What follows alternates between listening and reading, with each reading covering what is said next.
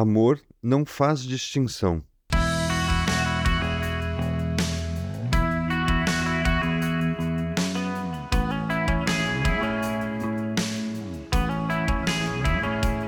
Não há judeu nem grego, escravo nem livre, homem nem mulher, pois todos são um em Cristo Jesus.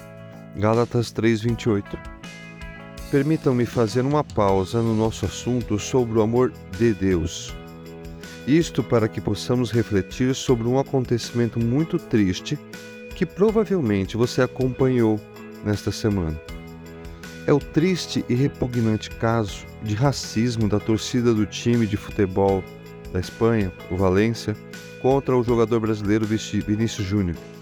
Se você não ficou sabendo, vou tentar resumir. Torcedores do Valência chamaram Vinícius de macaco desde a chegada do ônibus no estádio. Durante o jogo, os insultos seguiram. No segundo tempo, o brasileiro apontou dois torcedores que estavam imitando sons do animal e cometendo racismo contra ele. Vejam que muito se falou essa semana sobre isso. Claro que todos indignados com o ocorrido. Entretanto, ficou uma sensação de que a indignação e perplexidade pode ser fruto de uma alienação. Sim, uma alienação que não trará nenhuma solução para o problema do racismo. Isto porque, por exemplo, no caso do Vinícius Júnior, essa perseguição que ele sofre não é de hoje. Ela acontece sistematicamente desde a sua chegada na Espanha em 2017 para jogar no clube do Real Madrid. Muito ouvi sobre a Espanha, em especial, ser um país racista.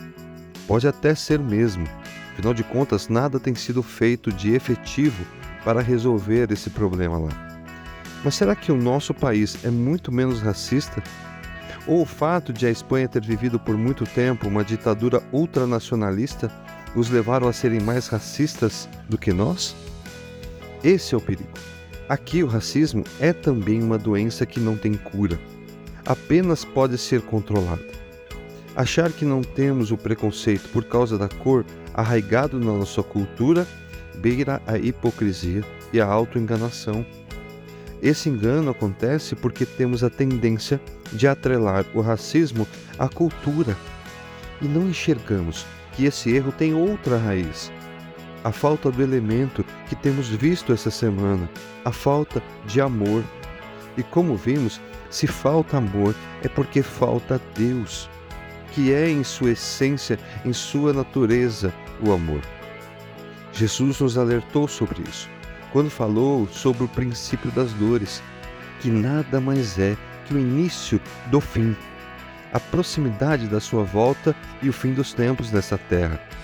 Ele disse que nestes dias aconteceria o seguinte: devido ao aumento da maldade, o amor de muitos esfriará. Mateus 24, 12. Poderemos dizer que Jesus nos alertou que o racismo, um exemplo da consequência da falta de amor aumentaria por conta da maldade crescente. Mas ele sempre existiu. O que acontece é que cada dia mais o homem tem se virado contra Deus. A Europa, antes um celeiro de missionários, tem vivido uma crise espiritual sem precedentes.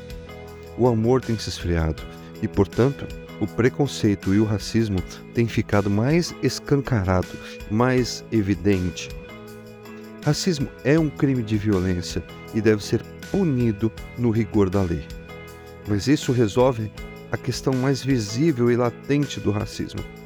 Talvez amenize um pouco a dor de quem sofre esse mal, mas a solução para a predisposição ao racismo é sim o amor ao próximo. Nos últimos dias de seu ministério mortal, Jesus deu a seus discípulos o que chamou de um novo mandamento. Um novo mandamento lhes dou: amem-se uns aos outros, como eu os amei. Vocês devem amar-se uns aos outros. Com isso, todos saberão que vocês são meus discípulos, se vocês se amarem uns aos outros. João 13, 34 e 35. A discussão sobre esse tema é muito longa e deve ser discutida à luz da Bíblia e do amor de Deus por nós.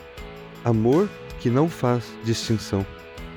Vamos combater o racismo, começando perto de nós, em nós mesmos, tendo cuidado com o falar, com o agir, amando a todos sem distinção. Se vocês de fato obedecerem à lei real, encontrada na Escritura que diz: ame o seu próximo como a si mesmo, estarão agindo corretamente. Mas se tratarem os outros com favoritismo, estarão cometendo pecado e serão condenados pela lei como transgressores. Tiago 2, 8 e 9.